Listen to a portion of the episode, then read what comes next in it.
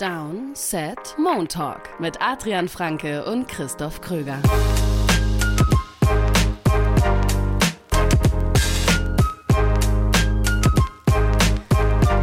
Montag, 18. September 2023. Der zweite Spieltag der NFL-Saison 2023 liegt fast hinter uns. Der zweite NFL-Sonntag liegt zumindest hinter uns und über, über den wollen wir hier auch wieder sprechen in unserem Montagsformat. Es gibt einiges zu besprechen. Es gibt ehrlicherweise mehr zu besprechen, mhm. als wir mhm. hier unterbekommen. Da, so, mhm. viel, so viele Themen, so viele Storylines gibt es schon wieder. Ist wirklich so. Also, wir haben gerade eben kurz im Vorgespräch gesagt, eigentlich hätte man heute auch über die Rams locker einen großen Punkt machen können. Ja. Ähm, keine Sorge, Rams-Fans, wir können euch sogar doppelt beruhigen. Wir werden natürlich in der Preview dann äh, ein bisschen ausführlicher über die Rams sprechen. Und ich werde wahrscheinlich sogar auch morgen in meiner Kicker-Kolumne dann über die Rams ein bisschen schreiben, weil ähm, da gibt es ja durchaus ein paar Storylines, über die man sprechen kann. Also, Storylines mehr als genug. Ich meine, ich muss, ich muss natürlich ein bisschen mich hier selbst, äh, ja, ich weiß auch nicht selbst in, in, ins Fadenkreuz nehmen. Ich ärgere mich in erster Linie über mich selbst, über diesen Spieltag, über meinen Chargers-Pick. Also, ich war noch derjenige, der in unserer Preview gesagt hat, dass ich denke, dass die Titans das Spiel eng halten, die werden die Chargers ja. auf ihr Niveau runterziehen, so ein bisschen. Und ich habe dich gefragt, äh, ja. beziehungsweise ich habe gesagt, ich teste dich mal jetzt mhm. hier, was du mir eben erzählt hast. Ja, der, der eigenen Analyse ja. nicht geglaubt. Und Nein, dabei war aber ich, so, ich auch nicht. Ja, ja, fair. Und ich war ja sogar noch, das habe ich glaube ich auch haben wir angesprochen in der Preview, dass ich gesagt habe, ich, ver ich verstehe nicht so ganz, warum so viele jetzt nach diesem Dolphins-Spiel das Run-Game auf einmal so gefeiert haben. Also ja, es war positiv zu sehen, dass sie auf einmal den Ball laufen können, wenn man ihnen das anbietet mit Box-Counts und so. Das war eine positive Entwicklung, mehr Downhill-Run-Game, das war schon besser als, als, als letztes Jahr. Aber ganz ehrlich, das ist doch das absolute Minimum. Nicht jetzt die Zahlen, die dann da rauskamen gegen Miami, die waren natürlich sehr, sehr gut. Aber wir reden hier über ein Team, das All-In ist dieses Jahr. Und dass das letztlich eine, eine Matchup-Gameplan-Geschichte war, haben wir ja dann diese Woche direkt gesehen gegen die Titans. Ja, kein Austin Eckler, klar, das ist ein Faktor. Ähm, aber das Run-Game, also die Titans haben halt die Line of Scrimmage einfach gewonnen. Chargers konnten am Boden quasi nichts machen. Und dann kriegen sie ja sogar ein paar Big Plays raus. So haben sie auch ein paar, paar Shots versucht, so, aber auch da frage ich mich wieder, soll man das jetzt so wahnsinnig positiv herausstellen? Weil das ist für eine Offense, wenn wir sagen, also die können Matchups gut attackieren, die haben einen guten Quarterback, so, okay. Äh, was, also, soll, so ein bisschen, soll man jetzt dafür einen Cookie verteilen? Keine Ahnung, das ist eine Offense, die für 2 für 14 bei Third Down gegangen ist gegen die Titans. Klar haben die ihre Plays gemacht. Herbert zu Allen, Herbert zu Mike Williams hier und da. Der Touchdown äh, bei Fourth Down zu Allen war ein super Play, der so im Zurückfallen noch wirft. Aber die Zeit, in der man den Chargers, finde ich, ähm, Ausreden und ein Stück weit auch so ein bisschen Entwicklungszeit zugestanden hat, ist einfach vorbei. Das ist jetzt ihr All-In-Jahr und dafür ist es halt einfach zu wenig. Und das hat mich dann gestern, als ich dieses Spiel dann Real Life angeguckt habe, hat mich das richtig geärgert, weil ich gerade dann drauf schaue und dann auch denke, die Defense ist einfach nicht gut. Also, die, die Defense einfach nicht gut. Du hast, kassieren wieder Big Plays durch die Luft. Zwei Run-Defense super inkonstant, über 140 Rushing Yards zugelassen. Die Titans hatten 10 First Downs allein am Boden. Und wir reden hier über ein Titans-Team, das vielleicht die schlechteste Offensive Line in der NFL bringt. Peter Skronski kurzfristig noch ausgefallen. Boah, also sie kommen dann ein paar Mal zum Quarterback, aber ganz ehrlich, ich fand halt das defensiv auch eine richtige Enttäuschung, wo ich eigentlich drauf gucke und mir denke, aus Chargers Sicht, ja, du spielst gegen eine gute Titans-Defense. Du kannst jetzt nicht erwarten, dass du 30 Punkte machst. Aber das sollte eben, das sollten diese Spiele sein, in denen dann Brandon Staley's Defense dich da über Wasser hält und halt auch nicht mehr als 20 vielleicht zulässt. Die dominieren nicht defensiv und ich, ja, also ich, ich gucke dann drauf und sehe ein Team, das sich vom Gegner mit Plan A schlagen lässt. Gegen die Dolphins war es Tyreek Hill, allen voran war es der Speed offensiv, wo sie keine Antworten haben. Und gegen die Titans, wenn wir vorher drauf geguckt hätten und gesagt hätten, wie machen die Titans Big Plays, dann hätten wir wahrscheinlich beide gesagt, naja, wenn, dann vielleicht über Play Action. Was kriegen wir? Sieben Completions für Tannehill bei Play Action für 168 Yards. Das kann halt nicht wahr sein, eigentlich. So sehr ich die positiven Trends auf der offensiven Seite bei den Chargers rausstellen würde, aber nach zwei Spielen, finde ich, fühlt es sich an wie wieder so eine Chargers-Saison, wo du irgendwie drauf guckst und, und dir denkst, da müsste viel mehr möglich sein, da müsste viel mehr drin sein. Einfach mal drei Minuten Chargers Rant hier Ja, das musst du mal raus. eingeschoben. Also, ich finde halt, also ich finde das halt war wirklich- noch kein Themenpunkt, Freunde. Nein, das, das war war noch kein Themenpunkt. Themenpunkt. Nein, da nein, hat er hier Freestyle einfach mal die Chargers unter den Bus geworfen, Ey. wo ich ihm doch gesagt habe, die kommen nicht in die Playoffs dieses Ja, Jahr. ey, wirklich, Man muss den also- Absprung rechtzeitig Ich schaffen. wollte gerade sagen, du hast, du hast vor der Saison gesagt, du hast recht. Gut, letzte Woche war ich schon wieder all in, aber egal, das, das interessiert mich mein Geschwätz von gestern. Also, aber das ist ja halt das Ding, wenn wir auf so ein Team gucken und, und wir haben, ich finde, in, in den letzten Jahren hat man den Chargers, das war ein schmaler Grad manchmal, man musste ihnen manchmal auch ein bisschen in Anführungszeichen Ausreden geben, wenn halt die halbe O-Line ausfällt und beide Receiver dauernd fehlen und Herbert mit gebrochenen Rippen spielt, ja, finde ich dann okay und, und Bosa fehlt und keine Ahnung, dann gibst du ihnen halt auch mal hier und da so ein bisschen den Cookie und sagst, Gott, das war jetzt irgendwie nix, aber ganz ehrlich, mit dem Personal auch schwierig. Da sind wir vorbei. An dem Punkt sind wir einfach vorbei. Und jetzt äh, spielen sie gegen die Vikings. Diese Woche ist übrigens mein Spiel. Ähm, Gibt es bei RTL Plus. Also könnt ihr euch schon drauf freuen. Das war, das war doch der Start hier. Weil das ist natürlich ein Must-Win-Game. Das ist ein Must-Win-Game und da darf es halt auch einfach keine Ausreden mehr geben. Ja, Cookies immer alle ablehnen, sag ich dazu. Ja, das war hier dein äh, improvisierter Rant, aber Ja. wie gesagt, es war noch kein Themenpunkt. Unser erster Themenpunkt, das sind, da haben wir auch schon zwei Themen, zwei Spiele eigentlich mit untergemogelt. Und zwar dreht sich so ein bisschen über die größten Überraschungen aus Week 2. Ich habe ja gesagt, es gibt schon so viele Storylines, wie kriegen wir hier alle unter, indem wir einfach zwei in unserem ersten von drei Themenpunkten machen. Und ich meine, ich kann das Gleiche bei mir sagen. Ich habe auch meiner eigenen Analyse nicht so richtig vertraut, weil ich wurde im, in unserem Tippspiel von Sam Howell und aber auch von Hm. Desmond Ritter geschlagen. Ich habe äh, gegen sie getippt und wurde bestraft dafür, weil für mich ist jetzt Sam Howell, dass Sam Howell gut spielt, jetzt nicht die allergrößte Überraschung, aber ich glaube für viele schon, vor allem nach Woche 1, wo ich auch gesagt habe, ja, das war kein gutes Spiel von ihm. Umso besser war das gestern gegen die Denver Broncos. Das war ein richtig, richtig gutes Spiel von Sam Howell und ähm, will das deswegen hier auch nochmal rausstellen. Am Ende haben die Commanders mit 35 zu 33 gewonnen. Einschränkung, ja, auch weil die Defense in der zweiten Halbzeit aufgewacht ist. Ja, auch weil die Broncos mit Verletzungen in der Defense zu tun hatten. Und dann hatte man erst ein bisschen Pech, weil man eine Hail Mary, eine absolut Ja. kuriose Hail Mary auch noch dazu Ja, passiert. Mit wirklich. drei, also dreimal wurde der irgendwie ist am Helm abgeprallt Ja. und nochmal wieder hoch. Und am Ende gibt es den Touchdown. Gleichzeitig hatte man dann auch ein bisschen Glück bei der Two-Point-Conversion, dass da die Refs ähm, sehr großzügig waren. Aber was ich halt sagen will, ist, ohne Sam Howell wäre dieses Comeback nicht möglich gewesen. Er hat für 299 Passing Yards zwei Touchdowns geworfen. Und ich habe noch in der ersten Halbzeit mir notiert, beziehungsweise hat sich auch das ganze Spiel über nicht geändert. Es ist immer noch so, das, was wir nach Woche 1 angesprochen haben, er braucht immer noch zu lange in der Pocket, um eine Entscheidung zu finden, wenn der erste Read nicht da ist. Wenn er improvisieren muss, das hat er teilweise ganz gut gemacht in Form von Scrambles, okay. Aber er lädt immer noch zu viel Druck selber ein, indem er einfach nicht zu Potte kommt in der Ja. Pocket. Ähm, aber wenn er halt schnell eine Entscheidung getroffen hat, dann hat der, also dann bringt er den Ball dahin, wo er ihn hinbringen Mhm. will.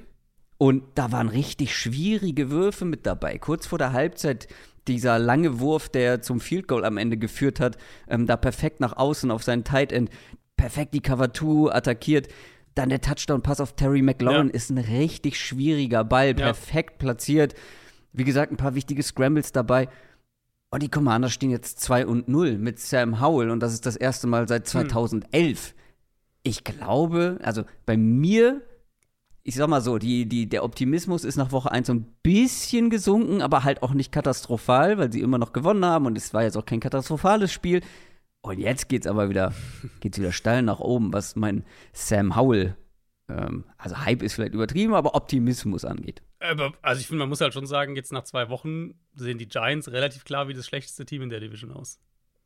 Also Schon, ja. Auch gestern- gut. Also ich sag mal also- so, die Giants standen hier lange in unseren äh, Notizen als äh, Thema, was Überraschung Punkt oder. Enttäuschung angeht. Mhm. Ähm, nach zwei Wochen. Ähm, gut, dann haben sie am Ende dann noch eine, eine gute zweite Halbzeit gespielt und doch noch Punkte gemacht und sogar mehr Punkte als der Gegner.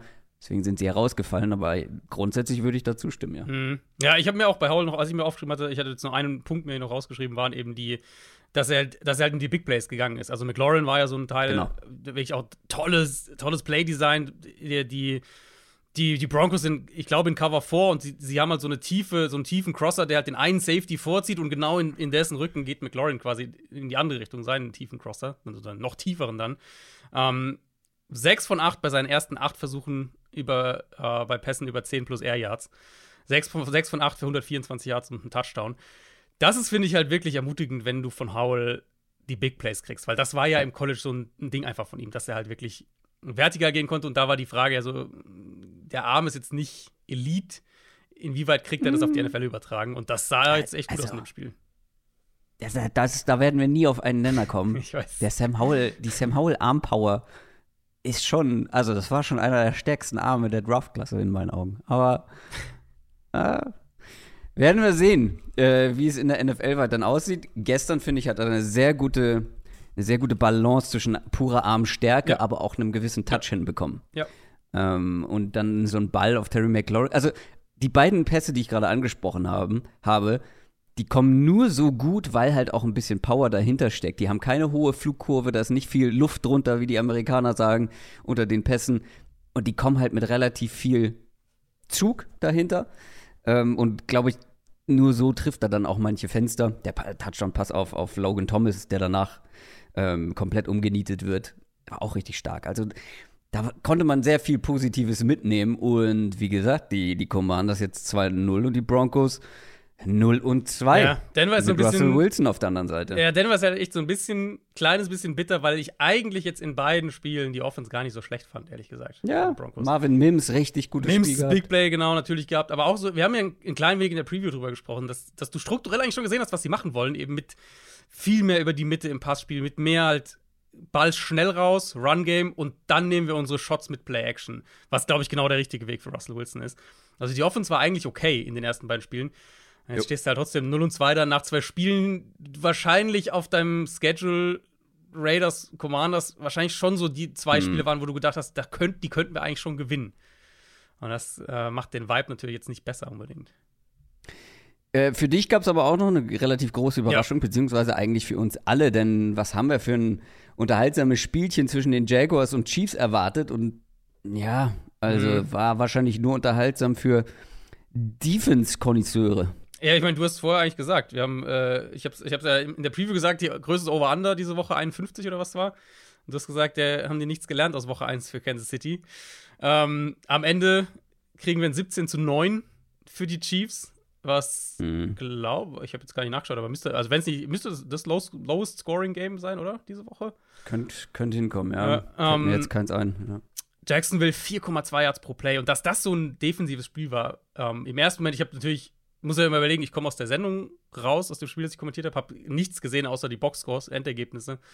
Und der erste Blick ist natürlich 17-9, also was ist denn da passiert? Und dann gibt es natürlich verschiedene Szenarien, gibt es irgendwie, weiß ich nicht, fünf Turnover oder keine Ahnung, halt drei Red Zone Fumbles, was auch immer. Ähm, aber ehrlich gesagt, mein Takeaway war, die Chiefs haben echt eine Defense. Jacksonville hatte 4,2 Yards pro Play. Ähm, man sieht es einerseits im Boxscore natürlich, die vier Sacks gegen, gegen Trevor Lawrence, Jacksonville wieder, wieder Probleme im Run-Game gehabt. Da war wenig, da war ein so ein bisschen explosiver Run von Trevor Lawrence, ich glaube für 18 oder sowas, knappe 20 Yards. Ansonsten war da echt nicht viel. Ähm, und zu sehen, auf wie vielen Wegen die Chiefs hier einen Impact hatten defensiv. Also von ähm, abgeblockte Pässe, solche Sachen, Hurries, enge Coverage, physische Coverage, sehr, sehr schnell zum Ballträger, ob es nach dem Catch ist oder, oder, oder am, am Boden. Ähm, ich fand, die haben wahnsinnig gut getriggert auf Plays, was auch ein Zeichen dafür ist, dass sie diszipliniert sind mit ihren Augen, dass sie wissen, wo sie hingehen müssen. Das hat mir richtig gut gefallen. Und dann habe ich halt dieses Spiel mehr analysiert noch weiter. Und, und mein Takeaway letztlich war der: Kansas City hat in dem Spiel drei Turnover in der ersten Hälfte. Also die Offense der Chiefs, drei Turnover in der ersten Hälfte. Die hatten zwölf Strafen in diesem Spiel. Zwölf Strafen mhm. für 94 Yards. Javon Taylor allein hatte fünf. Ja, ja. Jacksonville auf der anderen Seite ja. ein eigener Turnover und zwei Strafen für 10 Yards. Und trotzdem machen die halt nur neun Punkte. Also eigentlich so ein Spiel, wo du guckst, Chiefs verlieren hier Turnover-Battle, äh, Chiefs äh, haben viel, viel mehr Strafen als der Gegner. Eigentlich guckst du da drauf und, und Jaguars sind jetzt nicht irgendwer. Wir haben alle eine relativ hohe Meinung. Ich glaube, so ziemlich jeder tippt die in die Playoffs. Und du denkst eigentlich, das ist so ein Spiel, was, was, was da Jacksonville gewinnen sollte. Stattdessen machen sie halt neun Punkte mit 2,4 Yards pro, äh, 4,2 Yards pro Play. Ähm, und nach zwei Wochen das war ja mal nach Woche 1 schon ein bisschen ein Takeaway für mich, bin ich echt hoch bei der Chiefs Defense. Jetzt, Chris Jones war wieder da. Der hat natürlich auch gleich zwei Monster-Sacks gehabt in dem Spiel. Einer bei Fourth Down ganz früh, ähm, als die Jaguars 4. und 5 ausspielen. Da haben sie es halt auch richtig schön vom Matchup eher hingekriegt, die Chiefs. Haben sie Jones als Edge Rusher mal wieder aufgestellt gegen Anton Harrison, den Rookie Right Tackle der Jaguars, der natürlich gar nicht weiß, was da auf ihn zukommt. Ähm, kommt da durch, kommt zum Sack und der andere war bei Dritter und Zehn kurz vor Schluss, als Jacksonville ja auch nur mit acht Punkten letztlich hinten lag, hätten ja das noch ausgleichen können. Ähm, dazu Tip-Passes, also der war permanenter Faktor. Und das ändert natürlich den ganzen Pass-Rush, wenn Jones der Mittelpunkt ist und der Rest um ihn herum arbeiten kann. Ähm, ich fand das defensiv war schon echt richtig stark. Und selbst von diesen neun Punkten der Jaguars, ein, ein, ein Field Goal, eines dieser drei Field Goals, kam ja nach dem Muffed Punt. Ähm, da hat, ich glaube, Watson war es, Justin Watson, der den, den Punt fallen lässt. Der ist an der 17-Yard-Line der Chiefs. Jaguars bekommen den Ball, kriegen mit dem Drive ganze drei Yards zustande und kicken halt einen Field Goal. Also drei Punkte haben sie denen ja quasi geschenkt. Ähm, da waren ein paar Drops auch für Jacksonville dabei. Ein, zwei enge Dinger in der, in der Endzone, wenn da der, ich, einer der Receiver mhm. den Fuß früher runterkriegt. Ich glaube, Zay Jones war es, wenn er den Fuß ein bisschen ja, früher genau. runterkriegt. Dann ist es halt ein Touchdown, dann sieht der Boxscore auch ein bisschen anders aus. Aber ich will ja auch gar nicht so arg vom Boxscore ausgehen, sondern das, was ich gesehen habe in dem Spiel, das sah nach einer richtig guten Chiefs-Defense aus. Und das fand ich in Woche 1 auch schon. Wenn jetzt die Offense noch ihre, wieder ihre PS vernünftig auf die Straße kriegt, dann äh, reden wir halt doch mal wieder von dem wahrscheinlich gefährlichsten Team in der NFL.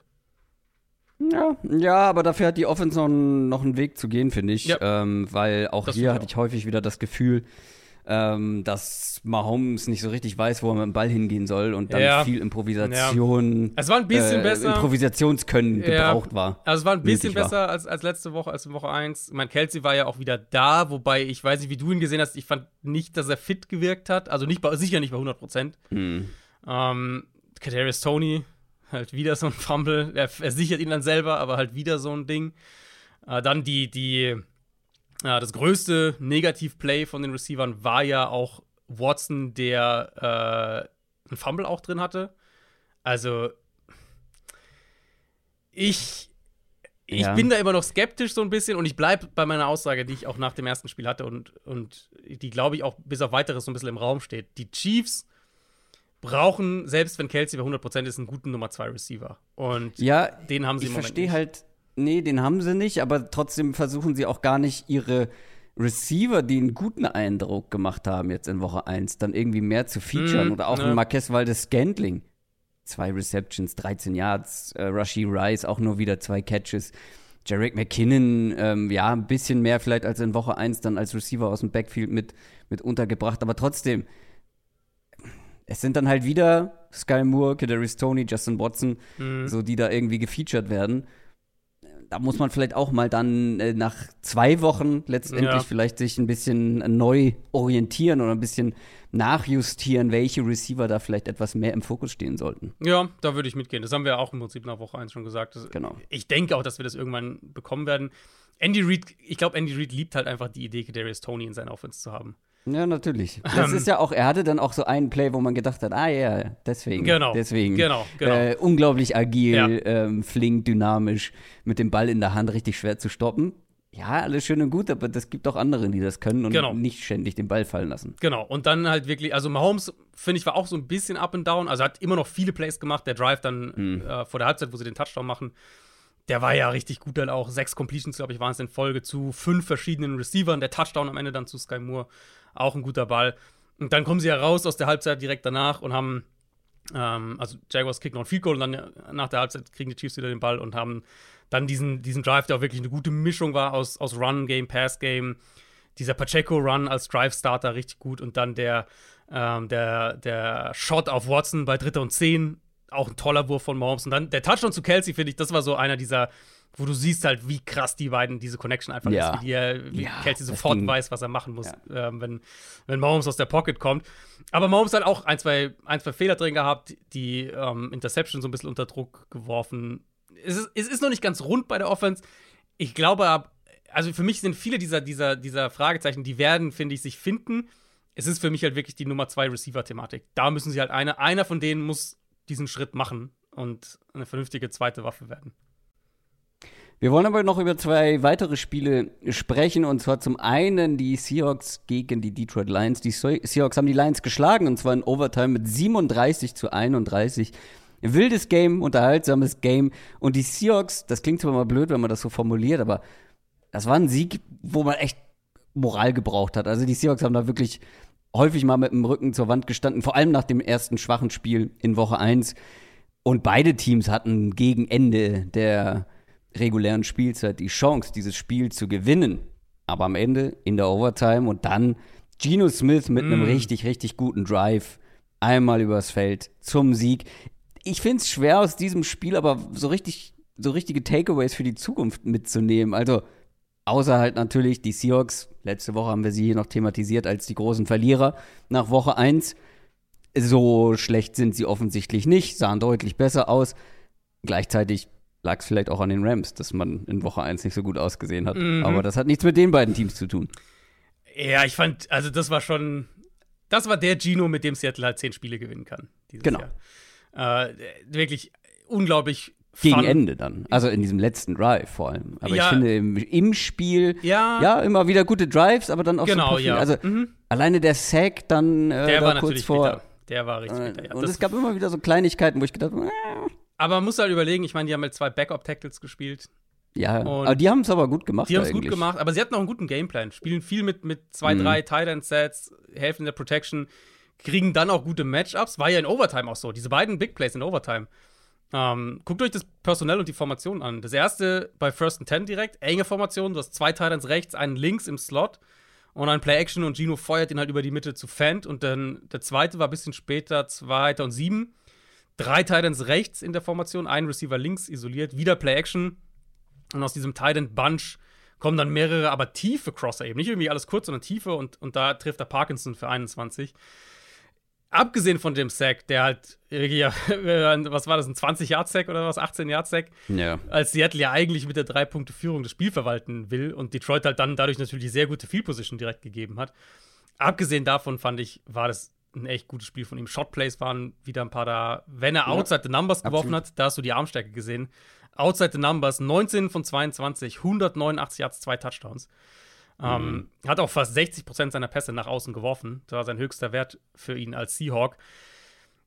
Das war schon gut insgesamt. Und mit den, jetzt können wir mal die Namen auch nennen: Stone Forsythe und Jack Curran, die beiden Backup-Tackles. Äh, beide keinen QB-Hit, beide keinen Sack zugelassen. Beide auch keine Penalty. Und ich glaube, mehr kannst du nicht verlangen, wenn du zwei Backup-Tackles irgendwie drauf hast.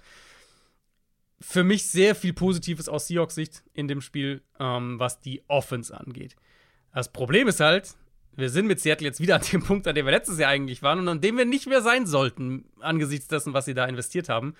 Mhm. Nämlich, dass ich dieser Defense halt also wirklich 0,0 vertraue. Und da kann die Offense äh, kann, wird immer diese Spiele mal haben, glaube ich. Und wenn sie fitter wieder sind, wenn sie die, die Offensive Line wieder zusammen haben, ähm, Ja. dann wird es auch noch, wird da noch mehr Stabilität drin sein. Dann erwarte ich auch ehrlich gesagt noch mehr vom Run-Game. Aber wenn die Defense halt so spielt, wie es jetzt die ersten beiden Wochen den Eindruck macht, und wie gesagt, angesichts dessen, was sie da investiert haben, das sieht jetzt bisher schon eher enttäuschend aus. Ja, wobei, da würde ich halt, da würde ich halt zum einen nochmal auf die Rams verweisen, die Mhm, sogar gegen die mhm. 49ers den Ball sehr gut bewegen konnten und offensichtlich eine deutlich bessere Offense sind, als wir das vor Woche 1 erwartet haben. Und zum anderen weißt du ja, wie hoch ich bei der Lions Offense bin und das ist schwierig, schwierig die ganzen Playmaker da zu verteidigen. Ähm, ich stimme dir natürlich zu, dass man nicht gut aussah, aber trotzdem waren das, glaube ich, schon zwei der besseren Offenses. Also bei den Rams muss man, glaube ich, abwarten, ob die, ob diese Offense legit ist, aber Gut, aber auf der anderen Seite, auf- das ist ja dein Maßstab. Also, wenn du sagst, du willst ein Ja, Playoff-Team klar. sein, dann, und das sind ja Klar. zwei NFC-Mittel-, oberes Mittelfeld-Teams irgendwie. Wenn du da halt nichts verteidigen kannst, dann hast also bist du, dann, dann ist ja das Ziel, Ziel Playoffs ist ja dann eigentlich nur so ein bisschen, ja, vielleicht kommen wir rein, aber schaffen sie ja auch nicht. Ihr. Aber ja, da stimme ich dir natürlich zu. Gegen solche Teams darfst du dann auch mal besser sein. Gleichzeitig muss ich sagen, bei den Lions auf der anderen Seite, da hat mir viel gefallen, schon äh, grundsätzlich. Mhm. Also die Aggressivität wieder bei Fourth Down. Ähm, da waren ein paar richtig geile Playdesigns dabei. Ja. Dann diese Big Plays über unterschiedliche Leute. Ähm, das ist alles schön, aber gefühlt hat zwischen diesen guten Plays, die gut designt war, die dann Big Plays wurden, dazwischen hat nicht so viel funktioniert. Weißt du? Die, ja. die Baseline ja. war irgendwie nicht so da, die Offensive. die ja eigentlich eine Qualität sein sollte, wenn wir sagen, Ja. das ist ein Team, was irgendwie Run-Game, O-Line und so weiter kommt. Muss man natürlich fairerweise auch sagen, Äh, Taylor Decker, der Left Tackle, hat gefehlt. Das heißt, sie haben äh, Penny Sewell auf links gestellt, Matt Nelson hat rechts gespielt. Dann haben sie noch Whitey verloren in der zweiten Hälfte. Dann haben sie noch David Montgomery verloren, der halt ihr ganz klar primärer Runner ist. Ähm, ich fand, Goff hat Downfield auch ein paar wirklich gute Pässe drin gehabt. Ein paar gute Timing-Pässe auch. Der erste Touchdown ja gleich ein Seamball, perfekt zwischen, zwischen Linebacker und Safety. Ähm, Reynolds war, glaube glaub ich, der den fängt. Der wird ja auch direkt umgehauen von Quandre Dix nach dem Catch, aber hält den Ball halt fest. Der Flea-Flicker-Touchdown natürlich super designt. Immer ja. wieder das, was du angesprochen hast. Immer wieder, du siehst die Kreativität, auch dieser Run ja. von, von Amon Rustin Brown bei Fourth Down in der Red Zone. Tolles oh Design. Oh, ja. ja. Ähm, ich war, also wenn wir auf Golf gucken, auch dieser Pass dann zu St. Brown über die Mitte, früh im dritten mhm. Viertel war das, über die Mitte aus Empty, richtig gut platziert, in ein ganz, ganz kleines Fenster. Der Pick 6 sieht natürlich richtig blöd aus. Da kriegt der Druck, ich weiß nicht halt die Kommunikation, ob Gibbs das vielleicht früher irgendwie schärfer nach innen gehen muss, keine Ahnung, ob Goff vielleicht denkt, der bleibt stehen, also sozusagen äh, läuft halt nicht die Route weiter, sondern, sondern sitzt in seiner Zone da. Auf jeden Fall wirft er halt im Endeffekt in den Rücken und, und Trey Brown fängt ihn ab. Ähm, ja, ich bin, ich bin so ein bisschen bei dir. Ich finde auch, die Offense hatte dann, ich meine, sie machen 31 Punkte. Das ist natürlich, wollen wir jetzt auch nicht sagen, dass die Offense irgendwie nicht gut war oder sowas. Nee, nee, nee. Aber ähm, sie haben halt hier und da zu viele kleine Fehler drin gehabt zweimal, zweimal Turnover und Downs gehabt. Und dann, das sind dann solche Momente, da merkst du dann, dass der Spielraum für Fehler für dieses Team insgesamt einfach nicht so groß ist, weil die Defense halt einfach nicht so gut ist. Und das ist halt hier ein ähnliches Thema wie, wie bei den Seahawks ein Stück weit. Ich mag viel von dem, was ich offensiv sehe. Ich glaube aber auch, dass der Druck auf die Offense im Laufe der Saison, gerade wenn es dann gegen gute Teams geht, sehr groß ja. sein wird, weil ich der, da auch der Defense nicht mega viel vertraue. Ja deswegen, ich bin sehr gespannt halt, also so richtig was daraus mitnehmen kann ich noch nicht. Ich weiß noch nicht so richtig, wo sind wir bei den Lions dann letztendlich? Und wo sind wir bei den Seahawks? Ja, so ein bisschen irgendwie wie, wir sind am gleichen Punkt wie letztes Jahr, oder? Fühlt sich an, finde ich. Du hast Offenses, die, die richtig ja. gut sein können, die in jeder Phase von einem Spiel explodieren können. Ähm, du kannst aber nicht hundertprozentig darauf vertrauen, dass die Offense einen guten Tag hat. Und den Defenses ja. vertraust du nicht. Ich finde, es fühlt sich bei beiden so ein bisschen an ähm, wie letztes Jahr. Ich würde Jamir Gibbs vielleicht noch ansprechen. Ja. Jamir Gibbs, der ähm, fand ich ein guter Faktor im Passspiel war. Neun Targets, sieben mhm. Catches, der gewinnt so schnell bei diesen Angle Routes ja. und sowas. Gut, ich habe gerade gesagt, da ist auch der Pick 6 passiert bei sowas. Ähm, aber da siehst du halt seinen Speed. Das war wirklich ja. ein positives für die Offense. Was ich auffällig fand, war halt, dass ähm, sich das fortgesetzt ist, was wir eigentlich in Woche 1 ja auch schon gesehen haben. Selbst dann, als Montgomery raus war, sie, entweder sie vertrauen nicht oder ihm nicht oder sie wollen es nicht haben. Gibbs ist, ist, ist nicht ihr Runner. Der läuft nicht nach innen, der läuft nicht zwischen den Tackles eigentlich. Da, das, mhm. da wollen sie ihn offensichtlich nicht haben. Ähm, selbst dann eben, wie gesagt, als Montgomery raus war, hat diese Rolle, haben sie dann anderweitig verteilt, haben sie nicht Gibbs direkt gegeben. Das heißt, er ist schon so ganz klar in dieser Scatback-Rolle. Das ist sein, das ist das, was sie von ihm haben wollen. Ja. Also, die Seahawks stehen genauso wie die Lions jetzt 1 und Eins, mhm. ähm, das können die Cincinnati Bengals nicht von sich behaupten. Die Bengals haben gegen die Ravens verloren mit 24 zu 27 und stehen jetzt wirklich 0 und 2 und das vor allem, nachdem ja. man zwei AFC North Games verloren hat. Letztes Jahr war es genauso. Und dann hat sich Zach Taylor jetzt nach dem Spiel gegen die Ravens hingestellt und gesagt, wir sind am gleichen Punkt wie letztes Jahr. Hm. Da würde ich aber widersprechen. Ich auch. Weil die Offense sieht halt deutlich mehr off aus als letztes Jahr. 24 Punkte gemacht, schön und gut, aber keine 300 offensiven Yards. Da hat natürlich auch ein Punt-Return-Touchdown über, mhm. äh, über 80 Yards, glaube ich, äh, ja. sehr geholfen. Charlie Jones, der Rookie-Receiver. Ja, die Offense sieht halt einfach wirklich schwächer aus als letztes Jahr, auch wenn man da 0 und 2 stand. Joe Burrow ist mehr angeschlagen ja. aus diesem Spiel gegangen, als ja. er es vorher war. Hat sich da noch mal seine alte Verletzung so ein bisschen, ähm, ja, die noch mal reaktiviert die Alarmglocken mhm. schallen durch mhm. Cincinnati. Ich finde auch, also der Vergleich ergibt halt keinen Sinn, weil Burrow halt nicht fit ist. Wenn Burrow fit wäre, würde ich jetzt hier immer noch sagen, boah, also natürlich willst du nicht 0 und 2 starten, aber ganz ehrlich, also ich glaube, die werden das schon wieder hinkriegen. Das Problem für mich ist, dass die Bengals halt nicht die, die haben halt nicht unbedingt den schematischen Floor, auf den sie zurückfallen können, hm. wenn der Quarterback nicht Spiele führt und dominiert. Ähm, und ich fand es am Anfang von dem Spiel echt bitter. Das war ja unser RTL Plus-Spiel, das, was ich kommentiert habe. Und du hast am Anfang gesehen, wie limitiert die Offense immer noch wegen Burrow ist, also im Play Calling, im Game Planning. Das heißt, sie, muss, sie wussten, sie sind das Spiel gegangen, die Bengals, und ihnen war klar, wir sind heute limitiert. Und dafür fand ich, war halt der Plan, wie sie vielleicht positive Plays kreieren können, ohne dass der Quarterback im Fokus steht, das war schon erschreckend dünn. Mhm. Um, ähm, und dann eben die erste Hälfte komplett trostlos, eigentlich, wie gesagt, wie du gesagt hast, der Punt-Return. Aber mhm. Burrow erste Hälfte. 35 Yards. Genau. Keine Completion über 10 Air Yards, 3,1 ja. pro Passversuch. Äh, persönlicher Karriere-Tiefswert. Und der Ball war in 2,05 Sekunden raus. Also man sieht auch hier, es war völlig klar, der Ball, das wird heute ein Spiel sein, wo Burrow den Ball super schnell verteilt.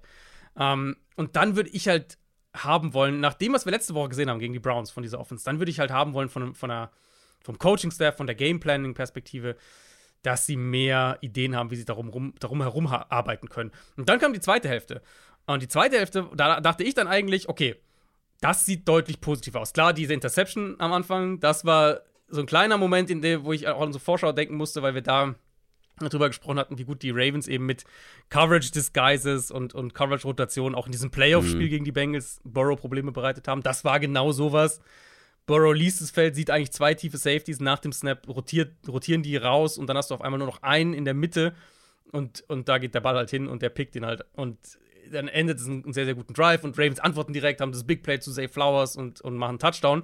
Ähm, aber eigentlich bin ich dann, fand ich die zweite Halbzeit, und das habe ich auch nach, am Ende von dem Spiel gesagt, dass, dass du positive Tendenzen gesehen hast. Dass Burrow dann mehr, dass die Offense mehr geöffnet hat, dass er mehr Plays auch gemacht hat. Aber dann halt zu sehen, wie Burrow erst schon nach dem Touchdown-Pass leicht humpelt, an der Sideline die ganze Zeit zu sehen, wie er mit diesem Massage-Ding da seine mhm. Wade bearbeitet. Und dann halt nach dem Spiel zu sehen, wie er so richtig humpelt. Und Burrow hat dann gesagt auch, eben, er hat seine Wade wieder getweakt. Das, da ist wieder was, äh, genau, ist wieder was passiert. Das gibt auf jeden Fall Grund für Sorge.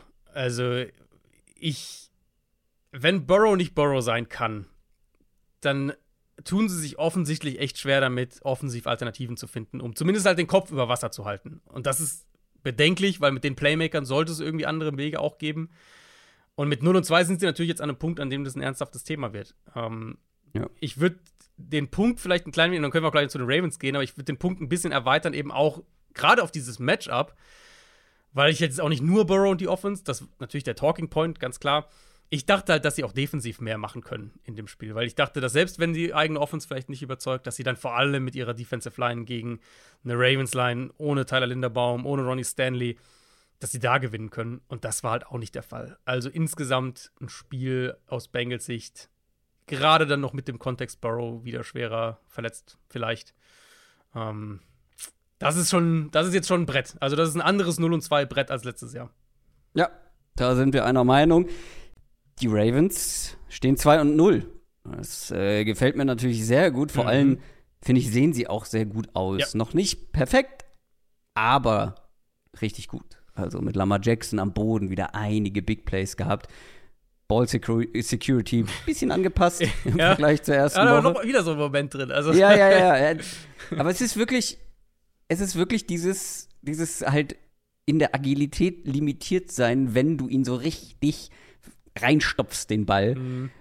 Aber das ist halt, das ist halt NFL einmal. Da musst du auch also, leben, wahrscheinlich ein bisschen bei ihm mal. Also, wahrscheinlich schon, ja. aber dafür kriegst du dann halt, genau, du kriegst dann halt die, die Run-Plays, aber vielleicht dann über eine Saison hinweg den ein oder anderen Fumble zu viel. Aber trotzdem generell auch die Rushing Offense ohne J.K. Dobbins jetzt mit Gus Edwards und Justice Hill für 178 Yards ähm, inklusive, inklusive Lama Jackson gelaufen, 4,8 im Schnitt den Ball durch die Luft gut verteilt. Endlich hat er mal viele Optionen, dass dann plötzlich auch Nelson Aguilar äh, relevant ja. wird. Aber halt auch die anderen, ne? Also sechs, sechs Spieler, glaube ich, waren es mit drei Catches oder mehr. Ja. Richtig gut den Ball verteilt. Das sieht vor allem offensiv, finde ich, bei den Ravens, defensiv, hast du ja gerade schon angedeutet, aber auch offensiv sehr gut aus. Ja, guter Punkt, da kann man nicht direkt anknüpfen, dieses Ball verteilen eben zu sehen, mhm. was ja irgendwo auch also wenn man so Air Raid Offenses hat, ist es ja häufig so, Ravens sind keine Air Raid Offense, aber Todd Monken kommt ja aus dieser Richtung, hast du ja häufig dieses, wir verteilen den Ball ganz viel, weil wir halt mhm. auch viel Quick Game spielen und so. Du siehst die Vielfalt dieser Offense. Dass sie halt in Spread-Formation jetzt gehen und daraus werfen, ne, dieses, was du ganz selten nur gesehen hast die letzten drei Jahre. dass sie das Quarterback-Run-Game immer noch haben, dass sie aber auch, haben wir auch gesehen, in dem Spiel in ihre Heavy-Formationen gehen und dann den Ball mit Physis laufen, wenn sie halt mal drei Yards brauchen. Mhm. Die ganzen verschiedenen Receiver-Skillsets, wo sie ja auch rotiert haben dann letztlich. Also OBJ musste halt verletzt raus, das müssen wir noch ein bisschen abwarten, der hat sich am Knöchel verletzt, mhm. ähm, wie gravierend das ist. Und Bateman, finde ich, ist noch nicht so wirklich ein Faktor. Aber du hast halt trotzdem diese Rotation. Ja. Du kann, also du kannst halt, du kannst halt sowohl, also ja, Likely kriegt mal einen Ball und du kannst halt, ähm, du kannst über Justice Hill im Passspiel ein bisschen was machen. Du kannst deine verschiedenen Receiver-Skillsets featuren, je nachdem, was halt das Matchup gerade hergibt. Mark Andrews war wieder zurück, hat man auch sofort gemerkt. Ja. Und dann hier fand ich den Kontrast extrem. To be fair. Jay Flowers? Nee, nee, nee, äh, Kontrast Bengals Ravens. Ähm, hm. To be fair, Lamar natürlich nicht das Gegenteil von in seiner Mobilität limitiert, so im Vergleich zu Burrow, muss man natürlich fairerweise sagen. Aber man hat halt einen klaren Plan gesehen, wie sie den Ball schnell verteilen können, um dieses potenzielle Mismatch in der Offensive Line zu umgehen. Hast du die, die, hast du gesehen, bei wie viel seiner Dropbacks Lamar unter Druck stand in diesem Spiel? Nee. 9,1% seiner Dropbacks. Mit Backup Left Tackle und Backup Center. Ja, das ist wenig. Das ist sehr wenig. Persönliches Career Low auch für Jackson. So selten stand er noch nie unter Druck. Und der Fokus aufs Quick Game ist jetzt schon offensichtlich. Lamar wirft den Ball im Schnitt in 2,6 Sekunden. Das ist deutlich weniger, als es die letzten Jahre der Fall war. Und ich fand halt, ich würde ihn auch individuell nochmal rausstellen, weil ich fand ihn richtig gut. Ähm, ja. Quick Game eben, wie gesagt, hat aber auch dann im Passspiel überall auf dem Feld ein paar richtig enge Fenster getroffen. Dann der Shot auf Flowers war natürlich unfassbar. Ähm, du siehst auch, wie er durch seine Reads geht. Ich habe das während der Übertragung auch ein paar Mal gesagt. Man sieht in dieser Offense, dass Lamar Jackson in der Pocket ein Pass-First-Quarterback ist und halt keiner, der vom ersten Read weggeht und losläuft. So, das war, mhm. das war noch nie, aber in der Offense siehst du es jetzt mehr. Und dann, wenn nötig, dann holt er dir halt das First dann auch am Boden. Und das war schon, also, das fand ich schon richtig, richtig stark. Ähm, und ich denke da dann eben auch, dass, was wir jetzt schon in Ansätzen sehen, was diese Offense werden kann, das sieht schon sehr gut aus und, und hier ist halt echt noch Potenzial. Also diese Offense wird sich weiterentwickeln, die, bestimmte Dinge werden sich noch mehr festigen, die jetzt gerade erst zwei Spiele richtig rein, reingehen. Ähm, und wenn halt die Offensive Line natürlich auch wieder fit ist, das ganze System besser ineinander greift, das wird, also ich glaube, das wird viel Spaß machen und, und ähm, ich habe echt Bock auf die Ravens Offense die weitere Saison. Absolut. Das, was ich bei Zay Flowers halt noch hinzufügen wollte, mhm. ist, wir haben ja letztes Jahr gesagt, ja, das sieht gut aus, spektakulär. Ähm, sehr dynamisch, sehr explosiv, aber halt, das waren so die kurzen Bälle und dann hat er viel draus gemacht, after the catch. Diesmal halt auch tiefere Bälle bekommen ja. und auch da gute Ballskills ja. gezeigt. Er hatte ähm, eine, eine Average Target Air Yards Tiefe sozusagen äh, von 11,8. Hm. Das ist halt ja. Ich muss gleich nochmal nachschauen, was er in Woche 1 hatte, aber es wird mehr sein. Also er hat in Woche 1 halt. Jalen Waddles zum äh, Jalen Waddle oder Gabe Davis zum Beispiel. Ja, äh, genau. Er hatte in Woche 1 natürlich hatte er diese ganzen, äh, er hatte halt unglaublich viele Targets. Ich glaube, 10, wenn nichts falsch sagen. Ich glaube, 10 Targets für Safe Flowers in Woche 1 und 6 davon halt hinter der Line of Scrimmage. Jetzt gestern waren es nur 5 insgesamt. Aber halt allein dieser eine Deep Shot natürlich, der, äh, der, der, der, holt da natürlich einiges yeah, raus. Aber, aber, zu sehen, dass er das halt kann, genau. ist halt wahnsinnig wertvoll. Ja, und letzte Woche war der Wert bei 2,7. Mm, genau. Also, das, das, ist ein Riesenunterschied. Das war so auf, auf äh, Tight End Niveau. Ähm, letzte Wenn überhaupt, Woche. ist eher Running Back eigentlich fast schon, ne? Ja, also das war schon, das, dann sieht man halt schnell auch, finde ich, wenn man in der einen Woche gesagt hat, ja, mal gucken, ob er dann mhm. halt auch ähm, sozusagen wertvollere Targets, also tiefere Targets, genau. ähm, dann auch da was mit anfangen kann. Ähm, dass man das dann direkt in Woche zwei bestätigt bekommt ähm, ist schon sehr gut. Ja, absolut. Und beide Teams jetzt, ähm, Ravens spielen nächste Woche gegen die Colts, wo wir mal abwarten müssen, ob Anthony Richardson spielen kann. Der muss ja mit einer Gehirnerschütterung raus. Und die Bengals haben halt jetzt die Chance, zumindest auf dem Papier ähm, aus diesem 0 und 2 ein 3 und 2 zu machen. Die spielen jetzt gegen die Rams diese Woche. Natürlich auch schwieriger, als wir das vor zwei Wochen gedacht hätten, das Matchup. Absolut. Dann gegen die Titans auch ein schwieriges Matchup, aber wo ich halt an sich sagen würde, das sollte Cincinnati gewinnen können, aber hängt halt komplett von Burrows Wade ab und dann äh, gegen Arizona in drei Wochen. Das sind drei mhm. Spiele, die du gewinnen kannst. Jetzt sind es für die Bengals drei Spiele, die sie gewinnen müssen. Absolut. Also, wie wir schon gesagt haben, da läuten die Alarmglocken und bei den Ravens kann man wirklich sehr zufrieden auf den Saisonstart ja. schauen und diese AFC North wird, glaube ich, sehr, sehr spannend, weil ja, wie gesagt, also die Bengals hinken da intern schon ein bisschen mhm. hinterher. her. Und haben wir heute Abend natürlich den, äh, das letzte Spiel des Spieltags mit Browns gegen Steelers. Da haben wir noch mal zwei aus der Division direkt Stimmt. Stimmt, da könnte sich auch noch mal ein bisschen was tun. Das war Montag für NFL Woche 2. Wir hören uns schon am Donnerstag dann natürlich wieder mit äh, unserer Preview auf Woche 3. Vorher gibt es aber noch einen Mailback und zwar exklusiv für alle Supporter bei Patreon. Wer da Interesse dran hat, www.downsettalk.de slash support oder einfach direkt bei Patreon nach Downset Talk suchen. Da könnt ihr uns unterstützen und dann bekommt ihr weiteren Extra-Content. Adrian, noch irgendwas, was du loswerden willst? Noch irgendeinen weiteren Rant, drei Minuten Rant, den du, den du hier unterbringen möchtest? Äh, ich ich gucke gerade mal über den Boxscore. Ähm, ja, äh, doch, ich möchte, ich möchte eine Sache noch sagen. Ähm, Ja. Wenn Robert Sala sich vor diesem Spiel gegen Dallas hinstellt und sagt, Zach Wilson ist unser Quarterback, ähm, und Ja. er dann in einem Spiel, das verloren ist, mit, was, was stand es dann, 10 zu 27, Zach Wilson noch so auf den Ball werfen lässt, dass er drei Interceptions wirft, dann habe ich Fragen.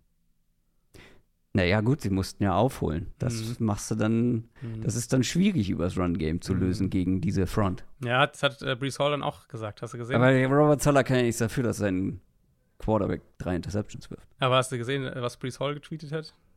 Nein. Die vier Football-Emojis für die vier Carries, die er in diesem Spiel gekriegt hat. Also läuft schon wieder richtig gut, die Dynamik in diesem Lockerroom. Du kannst nicht mit Ja. Zach Wilson in die weitere Saison gehen. No way. Also absolut no way. Nee, sollte man lassen. Ähm, vielleicht ist da ja äh, bei einem anderen 0 und 2 Team was Mhm. zu holen, das am Donnerstag schon gespielt hat. Mhm. Wer weiß. Das war Montag für diese Woche. Wir hören uns am Donnerstag spätestens. Macht's gut. Tschüss. Ciao, ciao.